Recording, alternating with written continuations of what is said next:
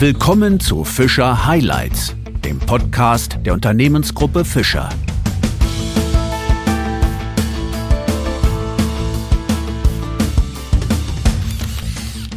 Zu einer neuen Ausgabe von Fischer Highlights begrüße ich Sie sehr herzlich.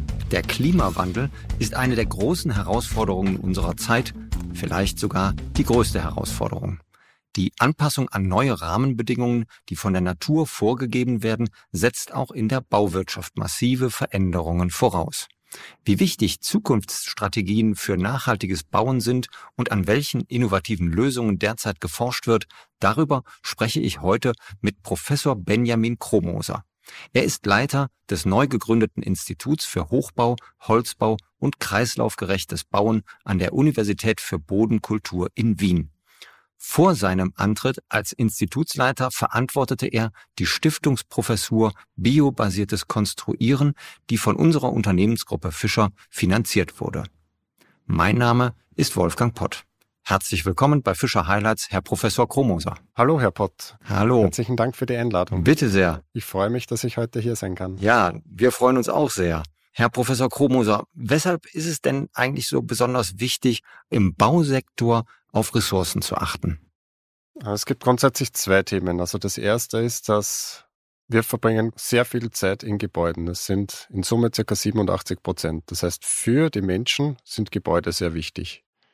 Und das zweite Thema ist, dass der Bausektor einen relativ großen Einfluss auf den Primärrohstoffbedarf hat und auch jede Menge Energie verbraucht.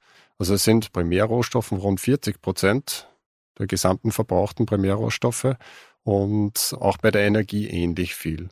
Wenn man dann auf die momentan sehr relevanten CO2-Emissionen schaut, dann ist der Bausektor, wenn man die Transporte dazu rechnet, sogar zwischen 50 und 60 Prozent. Also man hat, wenn man darüber nachdenkt, die Ressourceneffizienz zu steigern, einen sehr großen Hebel, beziehungsweise hat die Bauindustrie einen sehr großen Einfluss.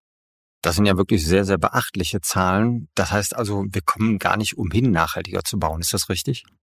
Bei den momentanen Entwicklungen definitiv nicht. Also wir müssen uns darüber Gedanken machen, wie wir den Ressourcenbedarf senken. Also wenn man die Biokapazität der Erde betrachtet, dann verbrauchen wir weltweit momentan schon 170 bis 200 Prozent, was wir verbrauchen dürften. Und wenn wir uns die Entwicklung der unterschiedlichen Gesellschaftsformen anschauen, dann gab es immer mit einem gesellschaftlichen Fortschritt einen Mehrverbrauch an Energie und Ressourcen. Und der größte Schritt war zwischen Ackerbaugesellschaft und der industriellen Gesellschaft. Wichtig ist hier zu sagen, dass noch zwei Drittel der Weltbevölkerung zur Ackerbaugesellschaft gehören. Und wenn die dann quasi auch diesen Schritt nach vorne noch machen möchten, dann sind wir mit einem sehr großen Problem konfrontiert.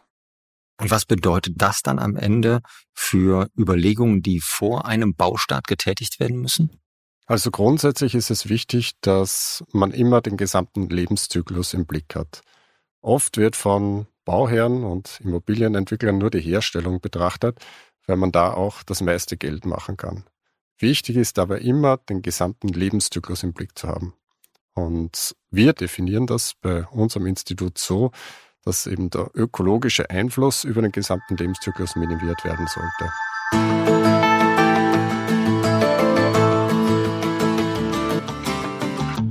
Und Sie beschäftigen sich ja auch sehr intensiv mit dem Thema Leichtbauweise, das ja auch mit der Gesamtthematik, wie viel wird verbraucht, wie viele Ressourcen werden angewendet, durchaus im Zusammenhang steht. Können Sie da etwas genauer darauf eingehen? Ja, sehr gerne. Grundsätzlich ist es so, dass wir durch die Industrialisierung sind teils Prozesse effizienter geworden, aber wir sind auch damit konfrontiert, dass das Material im Vergleich zu den Personalkosten immer günstiger geworden ist. Und das gilt auch jetzt noch immer, obwohl wir jetzt einen Anstieg hatten durch diverse Krisen. Und das hat dazu geführt, dass man oft Material ineffizient baut, um die Produktivität und die Wirtschaftlichkeit zu steigern. Und Leichtbau würde bedeuten, dass man den Einsatz des Materials darauf reduziert, dass man nur die Mengen einsetzt, die benötigt werden würden, um die konstruktiven Anforderungen zu erfüllen. Das heißt, Leichtbau verstehe ich dann gar nicht unbedingt im Sinne von leicht, also mit leichten Materialien, sondern eher so, wie Sie es gerade dargestellt haben. Ja, genauso. Also die Materialien selbst haben schon einen Einfluss, aber Leichtbau würde bedeuten, dass man eben die Eigenschaften der Materialien bestmöglich ausnutzt. Und das Problem ist, dass wir das momentan nicht tun. Hm. Dann frage ich mal eher theoretisch, warum tun wir das denn nicht, wenn wir es tun sollten und müssen? Das große Problem ist, dass wir eine kapitalistisch getriebene Gesellschaft sind. Das heißt, wenn man jetzt jemand fragen würde, was ist wichtiger, die Umwelt, die Erde oder der persönliche Vorteil in Bezug auf einen monetären Vorteil, dann würde aus dem Gefühl heraus werden viele Menschen sagen, dass die Erde wichtig ist, aber wenn es dann hart auf hart kommt, wird dann dennoch auf Basis der monetären Komponenten entschieden. Und das ist eigentlich das größte Problem, dass wir uns da immer diesen Ansätzen hingeben und dass wir uns nicht damit beschäftigen, wie man sich mit weniger Material etwas Gleiches schaffen könnte. Also wir sind immer von materiellen Gütern abhängig und das kann nicht die Zukunft sein. Und wenn wir uns jetzt mal die Baumaterialien an sich ansehen, was für Anforderungen müssen an Baumaterialien gestellt werden bei langfristig angelegten Gebäuden? Also momentan ist ein Thema, und das konnte man früher eigentlich sehr gut, da die Kreislauffähigkeit. In den letzten 100 Jahren haben wir durch den technischen Fortschritt das verlernt, dass wir Dinge im Kreislauf führen. Früher hat man zum Beispiel ein Holzhaus gebaut und ähm, hat die Zwischenräume mit Moos verschlossen und man konnte alles dann wieder in den Wald zurückführen, ohne Probleme. Der technische Fortschritt hat dazu geführt, dass wir sehr viele Materialien miteinander vermischen. Wenn man jetzt zum Beispiel einen Quadratmeter betrachtet, sind rund 100 Materialien vermischt. Und da müssen wir uns darüber Gedanken machen, wie wir wieder reale Kreisläufe etablieren können. Also 100 Materialien pro, Sie sagten Quadratmeter? Genau, ja, genau. Das ist ja unglaublich. Das heißt, wenn ich mir jetzt nur ein ganz normales Einfamilienhaus vorstelle, kommt da ja unglaublich viel zusammen. Das heißt also, der Rückbau ist im Grunde genauso wichtig wie der Aufbau. Ist das richtig? Ja, aber auch das Mitdenken, dass man beim Aufbau schon daran denkt, wie kann ich wieder rückbauen. Und insbesondere, dass ich die Materialien wieder sortenrein trennen kann. Weil das ist eigentlich die Grundanforderung, um etwas im Kreislauf führen zu können. Und passiert das denn? Also, dass ich mir dann schon von Beginn an solche Gedanken mache? Macht das die Bauwirtschaft? Macht das auch im Grunde unsere Gesellschaft? Es ist momentan ein sehr großes Thema und sehr viele öffentliche Stakeholder und auch private Stakeholder sprechen davon. Aber wirklich passieren tut das nur in sehr geringem Ausmaß. Also wir haben zum Beispiel auch im Holzbau das Thema kaskadische Nutzung. Und da ist es meist so, dass es immer zu einem Downcycling kommt. Das heißt, dass ich das Material nicht für das Gleiche wieder einsetzen kann, sondern dass es immer zu einer Verschlechterung kommt. Das bedeutet, momentan ist es in Realität fast nicht umgesetzt, weil Kreislaufführung würde bedeuten, dass ich ein Material wieder für den genau gleichen Zweck einsetzen kann.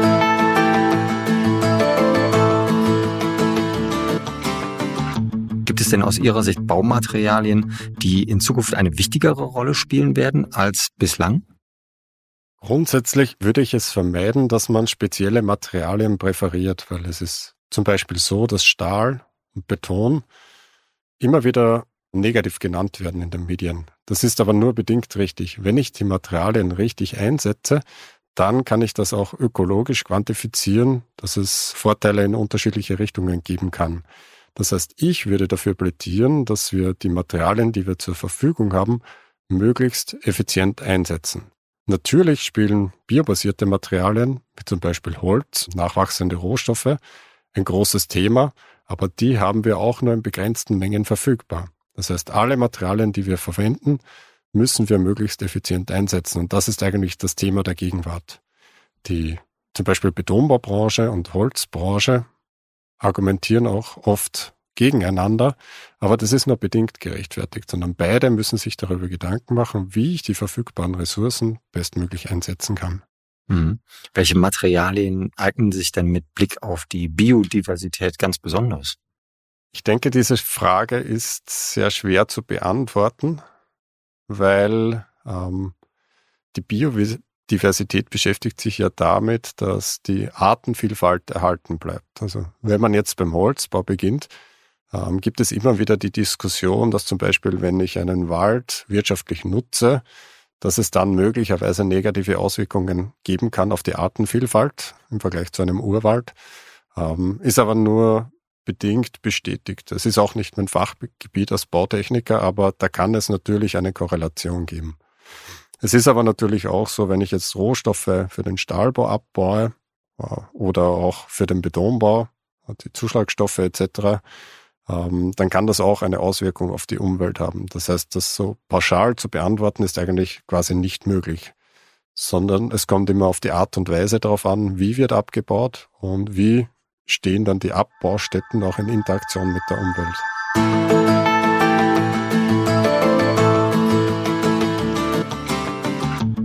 Vielen Ihrer Veröffentlichungen ist zu lesen, dass unsere Gesellschaft sich davon lösen muss, Wohlstand gleichzusetzen mit viel Materialverbrauch beim Bau neuer Gebäude. Wie muss sich dann die Gesellschaft in dieser Form anpassen? Ja, das ist genau das Thema, das ich schon zuvor kurz angeschnitten habe. Im Wesentlichen ist es so, das BOKO-Institut für soziale Ökologie schon sehr umfassend behandelt. Wir haben eben diese drei Gesellschaftsformen. Die erste Gesellschaftsform war Jäger und Sammler. Die zweite Entwicklung war, da sind die Menschen sesshaft geworden, ist die Ackerbaugesellschaft und die dritte Form ist die industrialisierte Gesellschaft. Und jeder Fortschritt, also in der nächste Gesellschaftsform, war damit verbunden, dass mehr Energie verbraucht wurde pro Person und bedeutend mehr Primärrohstoffe. Und es besteht dann die Forderung, wir können nicht immer so weitermachen, weil das Problem ist, wenn wir immer einen gesellschaftlichen Fortschritt mit mehr Energieverbrauch und mehr Materialverbrauch verknüpfen, dann wird das mittelfristig nicht mehr funktionieren. Und deshalb ist es aus der Sicht der sozialen Ökologie notwendig, eine vierte Gesellschaftsform, dass wir uns weiterentwickeln und in eine vierte Gesellschaftsform finden, die eben nicht mehr diese Verbindung hat zwischen Wohlstand, Materialverbrauch und Energieverbrauch. Das heißt, wir müssen einen Weg finden, wie wir glücklich sind, ohne dies an materiellen Dingen festzumachen. Weil nur so kann es langfristig auf der Erde funktionieren. Das ist aber eine Herkulesaufgabe. Das ist eine Herkulesaufgabe. Aber Sie tragen wahrscheinlich mit Ihren eigenen Forschungen dazu bei, diese Aufgabe mindestens anzugehen und im besten Falle auch zu lösen. Sie sind nämlich seit Mai dieses Jahres Leiter des neu gegründeten Instituts für Hochbau, Holzbau und kreislaufgerechtes Bauen an der Universität für Bodenkultur in Wien. Woran forschen Sie momentan? Ja, bei uns ist das natürlich ein Thema. Wichtig ist, dass wir Techniker sind. Das heißt, wir beschäftigen uns mit technischen Lösungsansätzen und unser Ziel ist es eben, dass wir die Materialien möglichst effizient einsetzen.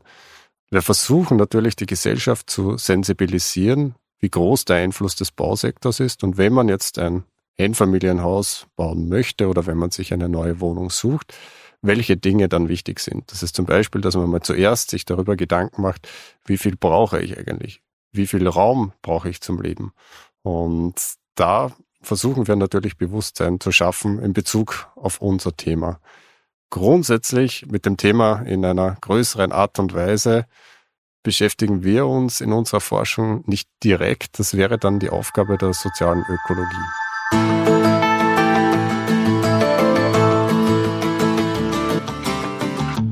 Wie übertragen Sie das Ganze eigentlich auf Ihren eigenen Lebensstil? Kriegen Sie das gut in Ihr privates Leben übertragen? Das ist eine sehr gute Frage und ich glaube, das ist auch eine wichtige Frage für die Forscher. Ich versuche es in möglichst vielen Bereichen umzusetzen. Ich plane momentan zum Beispiel mein eigenes Haus und ich hatte die Möglichkeit, von meinem Großvater ein Haus zu übernehmen und das ist mittlerweile circa 100 Jahre alt und da stellt sich für mich die Frage, wie soll ich dieses Haus sanieren? Soll ich es erhalten und wie kann ich es weiterentwickeln? Und für mich war dann das Ergebnis, ich habe zuerst einmal eine Ökobilanz für unterschiedliche Varianten gemacht, Neubau, Sanierung etc. Und auf Basis dieser Ökobilanz habe ich einmal den ersten Schritt entschieden. Und der nächste Schritt war, wie nutze ich es am besten? Weil ich denke zum Beispiel eine Einfamilienhausnutzung ist in der jetzigen Zeit nur mehr bedingt gerechtfertigt. Der nächste Schritt war für mich, eben der Baukörper soll erhalten bleiben und wie kann ich die Nutzung in diesem Baukörper verdichten? Und das bedeutet für mich jetzt, dass in der Erdgeschosszone zum Beispiel Büros eingerichtet werden, die am besten auch vermietet werden können und dass dann in den Obergeschossen mehrere Wohneinheiten eingerichtet werden, die auch vermietet werden können. Und das hört sich jetzt in der Summe sehr groß an, ist es aber nicht. Also die, die Grundfläche sind 75 Quadratmeter und ich denke, es wird möglich sein, dass man drei bis vier Nutzungen in vier Geschossen unterbringt. Und das ist für mich der Zugang. Also die Ressourcen, die momentan dort verbaut sind, bestmöglich weiter zu nutzen und auch den Bauplatz bestmöglich zu nutzen und auch den Baukörper für unterschiedliche Nutzungen zu ermöglichen und das nicht selbst die viele Fläche zu beanspruchen. Das ist eigentlich mein Zugang. Und dann ist das im Grunde ja auch so eine Art Experimentierfläche für Sie höchstpersönlich. Ja, genau. Ich versuche auch bei diesem Projekt möglichst viele neue Dinge auszuprobieren, weil man es dann natürlich selbst in der Hand hat. Und es ist auch immer ein größeres Thema mit Neuentwicklungen. Es ist immer ein gewisses Risiko verbunden. Und da braucht man dann auch Bauherren, die den Mut haben, so etwas umzusetzen. Und wenn man diese Entscheidung selbst treffen kann, ist es natürlich etwas einfacher. Herr Professor Kromoser, Sie haben ja auch in der Vergangenheit viel mit Fischer zusammengearbeitet. Was verbindet Sie mit der Unternehmensgruppe Fischer? Für mich ist das Unternehmen ein sehr zuverlässiges, respektvolles Unternehmen und insbesondere auch ein sehr professioneller Umgang. Und deshalb macht mir die Zusammenarbeit auch sehr viel Spaß. Und es freut mich auch ganz persönlich, dass ich Herrn Fischer persönlich kennenlernen durfte. Und es ist auch immer eine Freude, ihn dann persönlich zu treffen, wenn das möglich ist, bei den gegenseitigen Besuchen in Wien beziehungsweise auch in Waldachtal. Und für mich ist es auch eine Freude, dass aus der Stiftungsprofessur viele Themen entstanden sind, die wir noch immer gemeinsam bearbeiten. Und das sind zum Beispiel das automatisierte Bohren von Beton. Es wurde ja vor kurzem der Fischer Baubot vorgestellt. Da dürfen wir auch etwas wissenschaftlich beitragen. Und wir beschäftigen uns gemeinsam auch mit dem Thema Holzbetonverbunddecken. Ich habe vorher auch schon das Projekt, mein eigenes Projekt genannt und da geht es ja auch um Sanierung.